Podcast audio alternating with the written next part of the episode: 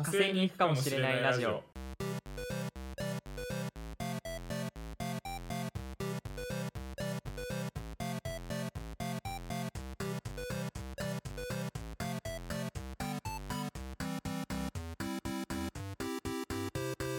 えー始まりました。火星に行くかもしれないラジオです、えー日本でだらだら社会人2年目を迎えたいずるとえーアメリカで大学院生をしている五十嵐のんなあいみょん世代の中高同級生2人が、えー火星に行くかもしれないラジオをお送りいたします。はい。2回目です、2回目ですね、えー本日は一ヶ月ぶりです2021年5月1日でね。そう1ヶ月ぶりですね。はい、こちらはまだ4月30日です。あー そっかそっか。はい。アメリカとね日本でズームをつないであの収録をしています。はい。はい。いやー、最近ね、火星ニュース、たくさんいろんなニュースがあるんですよ。はいまあ、あれだよね、探査機がついたんだよね、向こ探査機がついたのは、まあ、2, 2ヶ月前とうに。うんうんかですけど、そのそいつが落っことした落っことしたというか 置いた こうあの地面に置いたヘリコプターちっちゃいけどねちっちゃいヘリコプターみたいなやつがうん。うん。あの飛行フライトに成功してみたいなでその動画もその探査機が撮影してるから、うんうんうんこうピューピューって飛び上がってこう着地するみたいなのが全部撮れてて、うんうんうん地球以外の天体で地球以外の天体で初めてあの飛行何か物体を人間が飛ばす飛ばすのに成功したっていうあの快挙すってい。う感じで報道されてますね。だからち地球より大気がすごく薄いから、うん。普通の地球で飛ぶはずのヘリコプターのこうあのプロペラの回転スピードだと絶対飛ばないからあー、確かそうなんだ。そうそれよりもめずっと速いスピードでめっちゃ速くプロペラ回して。飛んで。るみたいな感じうん。らしいです。なるほどね。まあ、そんな中、えっ、と、今月の火星ニュースということで、えー届きました。え2日前に届きました。CNN によるとですね、えー火星への移住計画を目標に掲げる、えーアメリカ宇宙企業スペあアメリカ宇宙企業スペース X の創業者イーロン・マスク CEO は先週火星への有人飛行について生きて帰れない可能性もある。と改めて警告したというニュースなんですけど。あの当たり前だろっていうね。今更今更何言ってんだっていうニュースですね。知ってた。知ってたってそういう。知ってるっていう。感じですね。いやそんなあのうん。ちょっとちょっと高尾山登ってくるみたいなとはわけが違うわけですそうからなんですよ。そうなんですよ。南極南極にその人間が初めて行った時波にいたからやばいですよね。うん人類未踏地に行くみたいな。ちょっと、う んピンとくるか来ないかっていうのはあるけど、この今の例えそうなんだよね。なんか、なそれでですね、えっと、まあ、南極探検家のアーネスト・シャクルトンが20世紀初頭に出したとされる、それも、うん、うんえっと記事に書いてあるのか。うん、探検隊員、えー探検隊員募集の新聞広告にも言及したとありまして、えっと広告には、えー危険で低賃金極寒何ヶ月も続く暗闇などの文言が並び無事に帰れる保証はないが成功すれば名声が得られると書かれていた。この求人には5000人以上の応募があったと伝えられるとのことですね。で有人火星飛行も最初の、えー乗組員募集は同じような内容になるだろうとマスク氏は予測するとのことです、うん。うん。それは言われてますね。僕は知ってました。その南極と北極、南極もそうだし、北極、南極点到達、北極点到達って、その当時当時の、あれだと1900、うん20世紀頭うん。の頃だと思いますけど、うんうん。と同じような感じで、火星探査も、こう、まあ、要は探検隊みたいな感じだから、うんうん。その南極と北極あの探査の時探査というか探検の時の、なんかこういろんな学びをこうから学びを得られるんじゃないかみたいな本も何個か出てたりするから、うんうんうん。あながちあながち遠くないっていう。うんうん。なるほどね。そうですね。あの今回ね今回の2回目の放送でいきなりあのはしょってるんですけどあの五十嵐がねアメリカで大学院生をしているのはねまあ、火星に移住したりとかっていうことを、まあ、半ば本気でお家を建てる。うん、お家を建てることを、あの半ば本気で目指しているのでそういう研究をしているんだよね。そうですね。おはい。家を、まあどうやったらお家建てられるかなっていうことを考えたりしているわけですけど。だからだから異様に火星に詳しい。そうそうそうそうそう。詳しいよね。でまあこのラジオでは本当に火星に行くかもしれないしえー、まあ行かないかもしれ行ない。かないかもしれないよねっていうことをあのダラダラと話しているラジオとなっておりますはい早速コーナーの方に行きますか行きましょはい。えー引っ越し中のコーナー。はい、えー火星までの旅は最速でも9ヶ月かかると、えーそのイーロン・マスク氏は言っております。えーその間の、えー暇つぶしというか 引っ越し中長い時間どうしようっていうことを考えるコーナーとなっております。うはいこれは前回もやりましたけど。うん、前回はねボードゲームとか でがっつり本当に暇を潰すっていうことを 話しちゃったんだけど今回のテーマは何ですか？今回は詩を読む。っはいはいはいてはいはい。ことをしてみたらどうかなっていうおーお話ですね。完成への9ヶ月もうちょっとそうねボードゲームやるよりはもうちょっとクリエイティブかな。ボードゲームやるのは楽しいけどね。絶対楽しいんだけど。楽しいしまあそのこういかに強くなるかっていうのはすごくクリエイティブな活動だけど、その域まで達する人がまあ9ヶ月やってているかっていうのと、ん。まあ、そもそも本来的にこうあの無から有を生み出す的な活動をしてもいい感うんうんうん。じですね。うん詩ね。詩といってもいろいろあるけど。まあ、何でもいいんですけどまあ現代現代語現代の詩三文詩とかもまあやっぱあるし、うん。詩人がいっぱいいるし今でも。そうだし、まあ、か歌詞ってか音楽の曲の歌詞だってもう詩詩だから、うんうん。作詞するっていうことでもあるしあのちょっとちょっと昔つってもまあ1000年ぐらい遡れば、うん。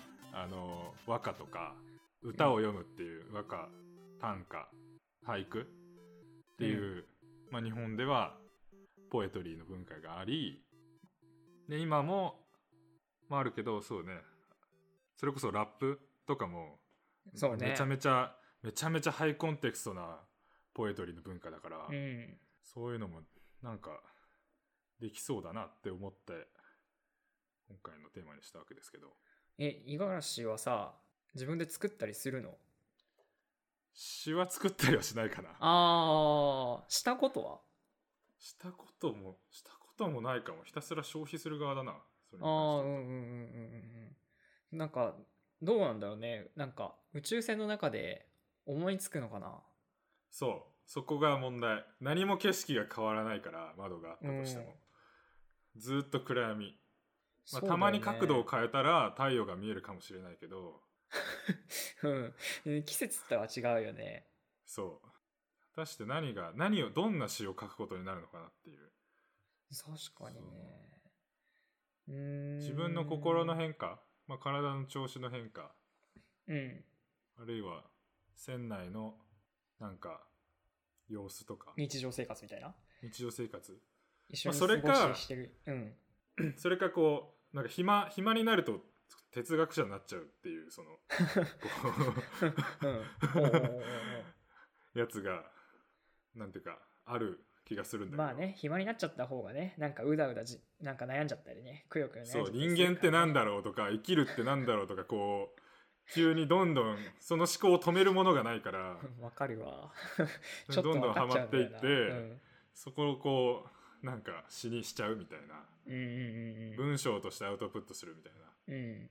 ことはあるのかなって思ったり、まあ、あと言葉遊び、うん。だから遊び遊びとしてそのなんかこう高尚なポエトリーっていうよりはうん。こうダジャレも含めてうん。言葉遊びとして詩を紡ぐっていうパターンもまあ全然ある気がしてこう面白い韻をひたすら考えるとか。そうん。の日本語でも日本語のラップでもその何文字何文字で韻踏むかみたいなやつがいっぱいあると思う。いっぱいあるし長いやつは長いの長い歌っていっぱいあるけど、うん。それこうなんかすごい文字数で踏めるやつないかなってこう探すみたいな。ね。半分そうすると半分クイズっていうかパズルになってくる。そうだね。クロスワードパズルみたいな、そうそう。い やこことこここの母がこれで音みたいな全部こうねヒットするから、みたいなことをやったらだいぶ暇は潰れるんじゃないかっていう。あーそうだね。そうか。いや最近僕ねあれなんですよ。最近つってもここ1週間ぐらいだけど短歌にハマってて。うん。あのやっぱねツイッターあツイッターでね結構短歌短歌上げてる人たちっているんだよ。知ってる？なんか。あそうなんだ。知らない。ハッシュ全タグ短然知らないな。歌とかでねハッシュタグでローマ字で短歌っていう、あのタグがあるんだけど結構ね盛り上がりを見せててうん。こうねえっとレンカっていうの？えっとレンレンカレンガレンガっていうの？そうなんか、うんうんうん。あのあの一つなげるやつでしょ？っていうかどうかわかんないけどそうそう上の句下の句こうつなげてくつなげてくというか。あそっか。それがあれか。違うな。なんて言うんだ？えっと何種かまとまってセットでタイトルついてたりするじゃん。短歌って。あとかがねこうねああ上げている人たちが結構いて。でいいんだよね。なんかどれも。すごいなんてうの。るほどね。そう。でツイッターと短歌の相性あ短歌の相性ってめっちゃいいなって思ってて。うんうんうん。でねなんかね。確かに良さそう。そうそうそれってそのなんか類似性みたいのはあの昔からツイッターでもある意味指摘されてたことであるよね。文字数制限がある中での表現みたいなああなるほどね。なるほどね、うん。そう。いやまああの俺も前から思ってるのはあの昔の歌人今だったら絶対に追廃説っていうのをずっとしてるんだけど、う んありそう。そうそうそうそう。あのねいいですよいろいろ。短歌もてか和歌？も、うんまあなんていうか自己表現の手段だったわけじゃんその1,000年前とかの。うん。それこそ求求愛のラブレターだし、うん。その歌を読むたなんか歌読む会みたいのでこうバトるわけじゃんセンスで。そうだね。そのセンスバトルだからねそうセンスバトルボキャブラリーと それがねそれがすごくラップバトルじゃんって思うんだよね。今今現代でそれはあのラップバトルとして全然存在してるそのまま存在してるなって思うわけ、うんうんうんうん。あれもだってラップバトルって相手が言ったことを自分のワードの中に取り込んでその場でアウトプットしてっていうのを繰そうだねり返すじゃん。そうだね。でいろんなコンテクストを取り込むじゃない、うんそのラップのうん中に、うんでそれをまあ1対1でバトルのバトルとあのフリースタイルダンジョンみたいになるけど、うん。それこそサイファーみたいな、うんうんうん。あるじゃんラップの文化で、まあ、あるね。ヒップホップの文化で。あるね。あれでこう輪になってこう、隣の人がやったやつ何小節分かを受けてその中で使われた韻を自分のとこでも使ってね。みたいな、と出てきたワードを使ってとかで今の状況をっていう。韻もね引き継いだりして。そうそうそう。っていうのってもうそのままレンガじゃん。その歌読み大会じゃん本当にそうだよね。だってで韻を踏んだりも和歌でもあるその技法だし、うん。そのサンプリング？うん。他の人のあの歌詞とかこう他の作品のなんかセリフとかこうタイトルとか、うん。いっぱい使うじゃん、使うね。ラップって、うん。こうだから知ってないとあれ元ネタ全然わかんない歌詞っていっぱいあるじゃん。その映画とか漫画とかその何でもそうだし他の曲、うん。この人のこの曲ののタイトルがこれだからこの歌詞が使われてるみたいな、あるね。うん。もうめちゃめちゃむずいじゃんそのパズル。パズルってクイズ。うん。ど このこのワードどっからたクイズだそうこのワードどっから来てますかっていうのをさあのお互いにぶつけ合いまくるっていうのが、うんうんうん。その和歌でもなんか本歌取りみたいなあるね。技法っていうかまあ技法賛否いろいろあったらしいってウィキには書いてあったけどあ そうなんだ。そう。その邪道だみたいな言う人たちと立派な技テクニックだっていう人がいてななんかめっちゃめっちゃヒップホップと 今と変わんなくねっていう。変わんないよね。うん、こういう漫才か漫才じゃないかみたいなさ、ねやつことういう名一緒よ詞いい説悪い説ってあるよね。あるあるあるいやーそうなんだよ。そうあの某ポッドキャストでも言ってたんですけど R 指定は藤原家の生まれ変わりっていう、ああ いやマジでそうだよね。だからその昔の歌人うん。がなんか追廃になるか、うん。あのまあ昔で言うと要は高学歴な人たちだったわけじゃん。歌を読んでる人たちは。そう、こううん、そうだなんだろうねな。うんゆゆとあの裕福な人たち裕福だからね。だけど、うん。そう。今はその歌の文化がこうなんていうかより広い層が担い手になってるっていう感じだと思うんだけど、うん。なんか全然ラップ始める人も出そうだなっていう。うん。ラッパーとしても大成するんじゃないかって思うけどね その人たちは。そうだよね。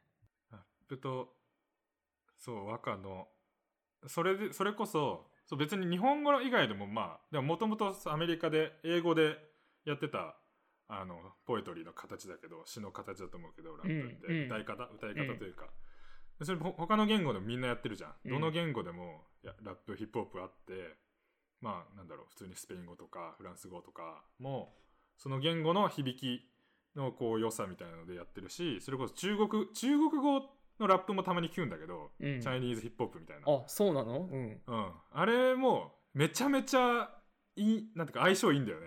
ラップと。ああだって漢詩漢詩があるから。ああれ漢詩って文字数制限がある中であうん。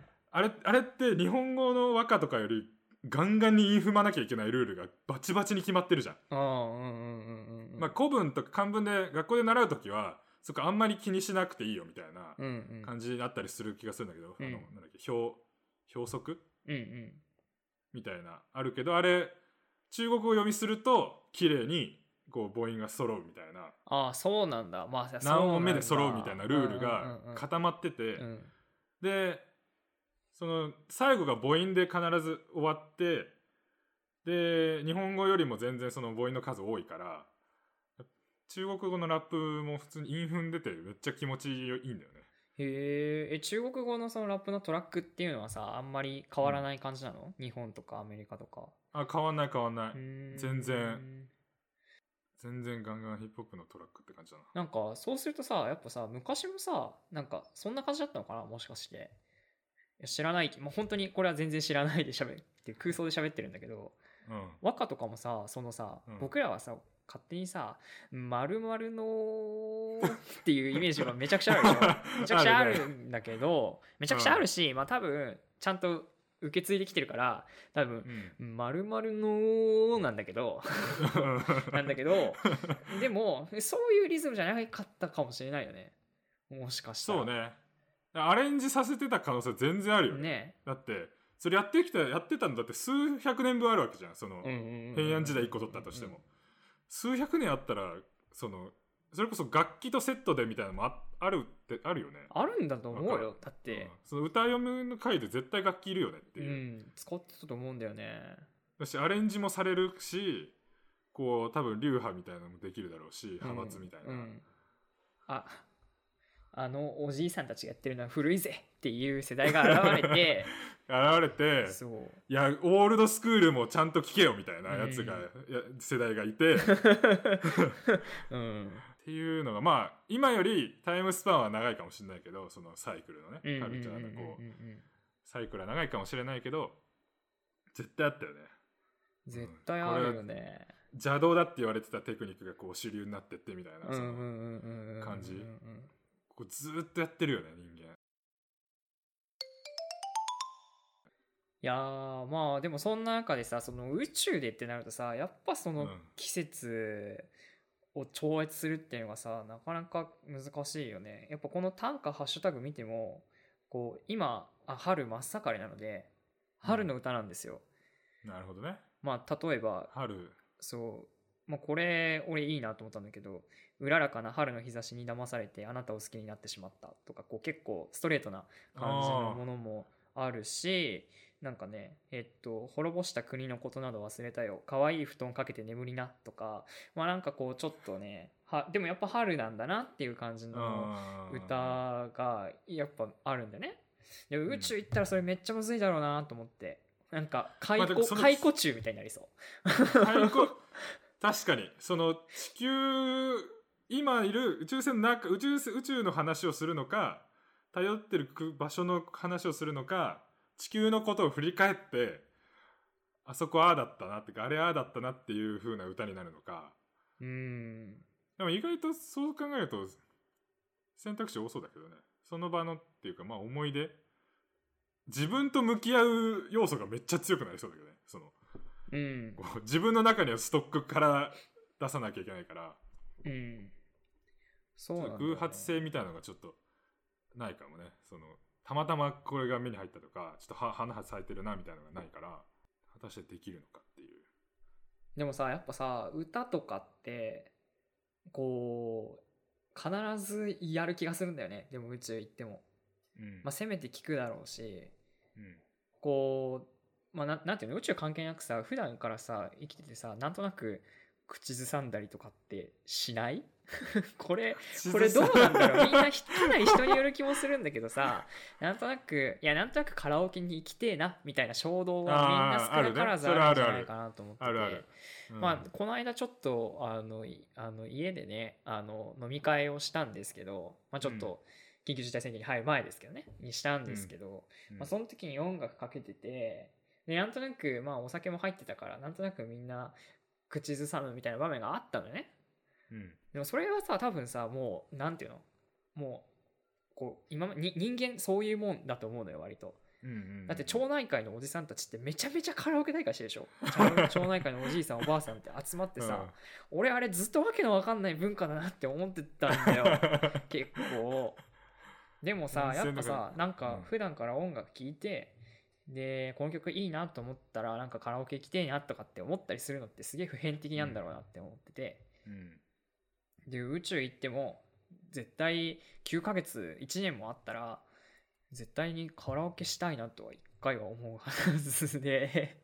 多分絶対音楽は持ってくよね。聞聞く流すものは多分、持ってくだろうからどうすんだろうね。ストック。え曲のデータって地球から送ってもらうのかな？ストリーミング？ストリーミング。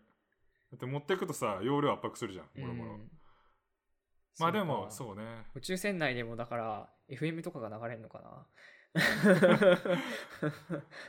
電波届かないって。電波届かない。電波届くのは難しそうだけど。まあディレイはあるよね。8リアルタイムでやっても8分ぐらい。10分数分のディレイがあるけど。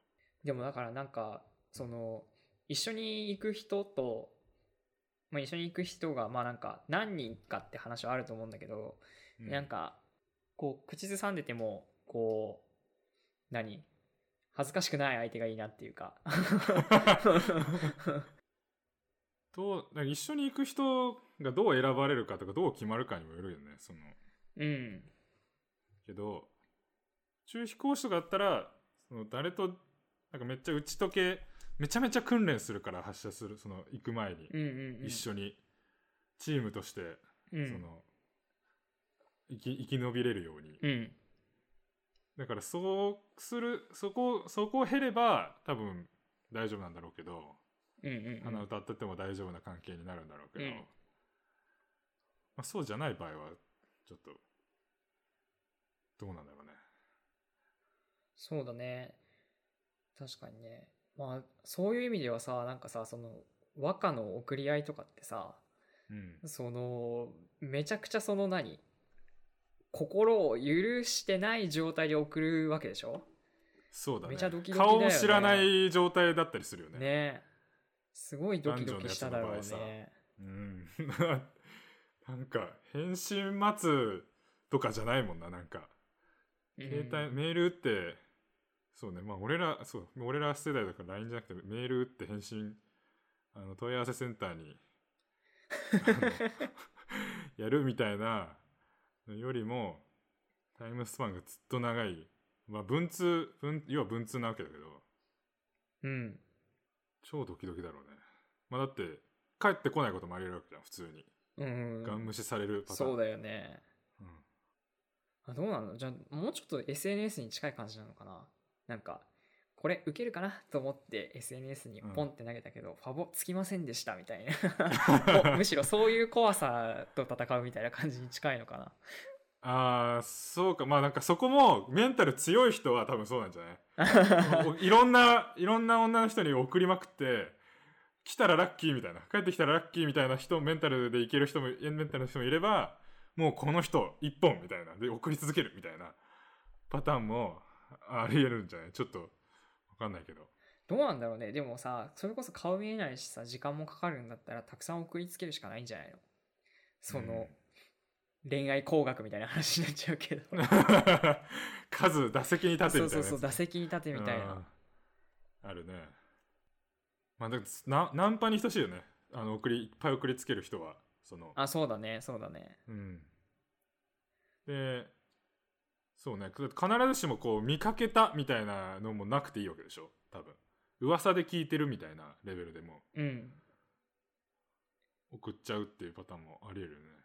じゃああれか。じゃあツイッターのなんかちょっとしたインフルエンサーに DM を送っちゃうぜ。のに近いのか 怖いことしてんな結構。かもね。そのインフルだって有名な人とかだった場合うん。もうみんなが憧れるあのすごい噂になってるこの人っていうのが多分あると思うんだけどうん。その人に送りつけるのはそうだね。インフルエンサーに DM 送りつけるのと一緒だよね。すごいな。だからやっぱ結局変わんねえんだな今とやってることが。あ違うか。違うかもし違れないうけど。のか。でもなんか同じ感じがしちゃうんだよね。その単に置き換えてる。なんまあ手段物理的なこう分かりやすい目に見えてる形の手段は変わってるしスピード感も多分ちょっと変わってるけど同じメンタリティというか近いその心理というかでも高顔無知なやつもいればすごいこう自意識が強くてそういうのを下手になんかなんボンボン送りつけたりできないよって人もいたりみたいなのは多分絶対あったと思うんだよね。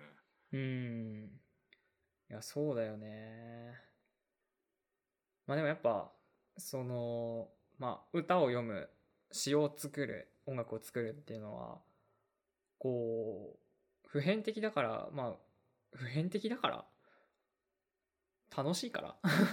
あのわかんないけど。うん、まあ宇宙行ってもやるだろうな。宇宙行くっていうか。人間であることの、うん。うん。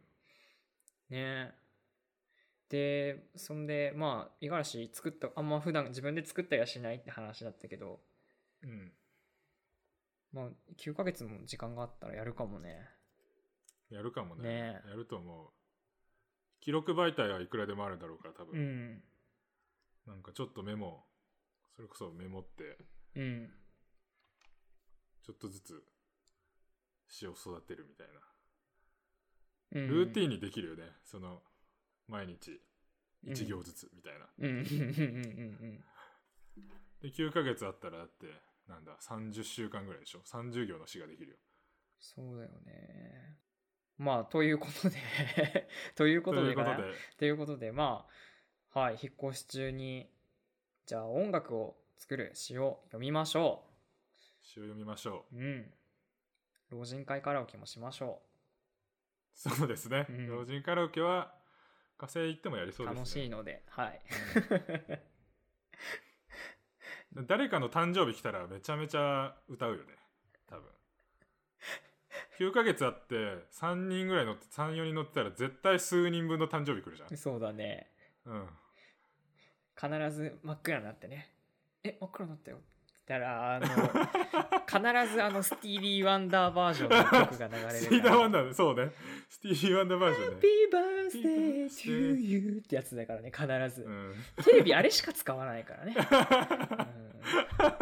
はい。でもリアルでリアルでやったらだいぶ恥ずかしいよねレストランとかで見てもえあなんかやってる。であの必ずさ細いさ火花散ってるやつがさ1本 一本か2本ケーキの上に刺さってさちっちゃいケーキの上に刺さって出てくるよね。あー。店内暗くなって。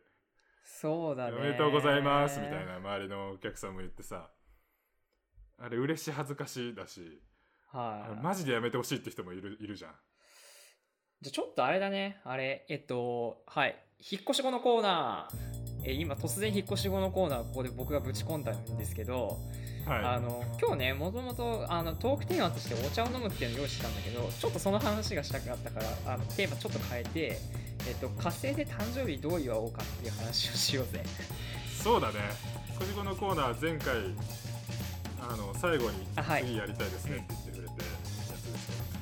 はい、あの火星に行って実際に引っ越した後の、えー生活のちょっとした話あの予定の目覚ましの音はとか歯磨き粉の、えー味はとかそういう話をねうん。しようと思ってるコーナーなんですけど、えっと、誕生日の祝い方を話そうよ。っていうのもあれなんでしょ？火星は1年間が何日あるんでしたっけ？えっと地球換算だと600日なんだっけ？680日。わ680日ぐらい。おそれあれだよね。火星がその地球よりもその外側をぐんと回ってるから1年間が長いよってことだよね。そう。でそれはあの地球の日数換地球の時間で換算した場合686日うん。なんだけど、うん。火星の1日の長さがうん。地球と違うから、うん。その火星えっと火星の上にいると668日？668日。約2年か。まあ2年足らずか。2年いかないぐらいか。まあ、24ヶ月、うん。うん2030であると21ヶ月か。違う22ヶ月か。うん。30まあそう誕生日ってさあの実は地球規模で考えてるんだよいつも気にしなかったけど。うん気にしなかったけど。地球の 地球の1年で1歳ってカウントしてんだよね。そうなんだよ。そうなんだよ。実はなんかすごい何？それって地球じゃんみたいな。そう。ユユニバーサルな概念じゃない。そうそうそうそうそう。地球ローカルの話だよね。う実は地球ローカルの話だからさ。でまああの前回の話にも出てたけど季節感問題っていうのが多分火星ではあって、あのあるまあそもそも環境がさっき言ったように劣悪って話もあるから、まあ、そもそも季節もクソもないよって話だと思うんだけどじゃあうん。地球と同じ地球時間で過ごすのかなみたいなのがあってうん。そのうちなんかもう捨てそうじゃない？地球の季節のこと。い地球の季節のことは、うん、捨てるかもね。ね。まあそれかうまく室内のでも室内の温度感は多分一一定に保つだろうからうん。季節でちょっと寒下げたりしないよな。地球今地球冬だから、そうだよね。そうだよね。うん。いやそうすると誕生日もあの地球 その地球ローカル誕生日じゃなくなるんじゃないかなと思って。なんか祝いにくいカレンダーう。ん祝いにくいね。そう。一年に一度って何でもってなりそうどうでも季節感で1年回ったなみたいなのが1年一年過ぎたなって思うのってなんでだ？やっぱカレンダーがあるから。季節があるから。いや日本に今僕は住んでるから日本にしか住んだことないからうん、そのやっぱ季節が巡ってきたなっていうのはめちゃくちゃ感じるところだと思うんだよね。うん。だから1年間通してあんま変わらない気候が変わらない人たちってさどうしてんだろうと思ってでも太陽の昇る位置とか高さとか昼の長さとか変わるじゃん。どこああそうか。地球。うんうんうん。でそれは火星も一緒だから、うんうんうんうん火星も地球と同じぐちちょうど地球と同じぐらい地軸があの自転する軸が傾いてるから、うん。あの季節によって太陽の高さとか昼の長さって全然違うんだよね。うんうんうんうんうん。だから分かると思うんだよね。あだんだん一日長さ長くなってきたなってでなるのは昼昼間ってめちゃめちゃ大事でその主なエネルギーというか電力の供給源がやっぱソーラーパネルだから晴れ 晴れてることがうんそう。太陽が出てることってめちゃめちゃ大事なのか。ありが大事なわけよ。で基本的に寒いからさうん。基本基本マイナスあの30度とかうん。あったかいところで。太陽信仰が生まれそうだねそう太陽信仰がねガレガンガン生まれそうなんだけど、ファイヤーまあ、ただ赤赤道のあたりだと、夏は、えっと0度超える日もあるってう。んうんいううん。で冬だと赤道で冬冬だとマイナス30度最高マイナス30度とかだった気がするんだけど。だから、まあ、基本的にめっちゃ寒いから太陽出てくれるとまあ暖かくなるから嬉しいっていう。うんなるからやあっぱその火星に住んでたら多分1日で多分外に出て活動するとかなんか探査あのやるとかも多分夜じゃなくて昼にやるじゃん。ーうん。太陽が明るい時。うん。あの夜だとやっぱ見えないしあの余計にエネルギーその電気つけたりして使わなきゃいけないから昼間にやるって考えると生活は完全にその火星時間で過ごすことになるじゃん。一日。そうだよね。そうだよね、うん。そうするとだんだんこう火星ナイズされていくわけでしょ？そうそうそでそうすると今地球は春ですって聞いてもほーん地球は春なのねっていう遠いううん。世界の話になっちゃうから。だって今だってさ地球でも南半球と北半球って季 そうだね。節逆じゃん、そうだね。で今今秋ですよって言われて、うんあへえそうなんだ。南今オーストラリアはクリスマスみんなビーチにいますよっうんて言われて、そうだよね。うん、そうなんだってなるじゃん。多分同じだよね。そうだよね。にいて。でそうするとやっぱなんかしあの地球の1年みたいな時間単位ってどんどん忘れてくっていうか捨ててくことになりそうだうん。から、まあなんか戻るつもりがある人なのか火星のままずっといていいやって思う人かで、うん。多分、だいぶ違うね。なだいぶ違うね。うん。じゃあなんか何？そういうのでさなんか喧嘩喧嘩っていうかさあの何？家にさうん、地球時間の時計がある家とない家があってああ。火星なんか地球カレンダーとその火星の暦のカレンダーが両方ある家と火星のしかない家と、うん。ああいつんちってそうなんだみたいな もうなんかさらにその世代がだんだんこう もうこれは永住した時の話だけど永住して世代が下まで行った時にもうなんかああいつんち地球のカレンダーあるみたいうん。なそれそれは処罰の対象になるんだろうねきっとね。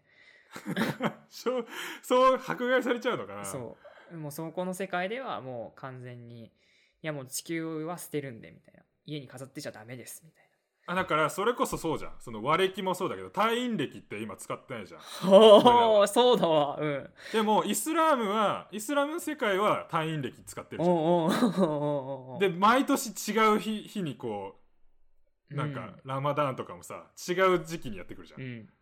ちょっとずつずれてっうてさ、っん。ていうまあただ同じ1年をなんとかカウントするために売る月みたいなのがあったりってするけど、まあ、そういう違う暦が2つ併存するっていう環境はまあわちょっと今地球にもあるよな今ちょっとゾクッとしてるわ。いやカレンダーって思ったより宗教なんだっていう。そうカレンダーって思ったより宗教なんだよ。だってグレゴリオ暦もさ宗教じゃん。うわそうだ一種。そうだどのシステムを採用するかみたいなのもさ。いや本当そうそうだね。そうだね。うんじゃあそうする実はとじゃあうん誕生日をどう祝うかってめちゃくちゃ宗教じゃん。やば。そうだね。そう。あいつんちは地球の1年で誕生日祝ってるぞっていうのかそれこそだってそうねチャイニーズニューイヤーみたいな。そうだね。うんうんうんうん。あるじゃん。祝日をいつにするかっていうのは日本は今完全にその太陽暦でグリゴル西暦でその旧暦のさお祝いとかもこう日付ベースで移動させちゃってるけど、だからその季節の呼び名とかがさずれてるみたいな、うん。あるじゃん。もともと和暦で使ってたやつとは違うから、っていう感じになるんじゃない？わあそうか。いやなんかさ火星内火星の1年の中では2回誕生日祝う家と1回しか言わない うわー。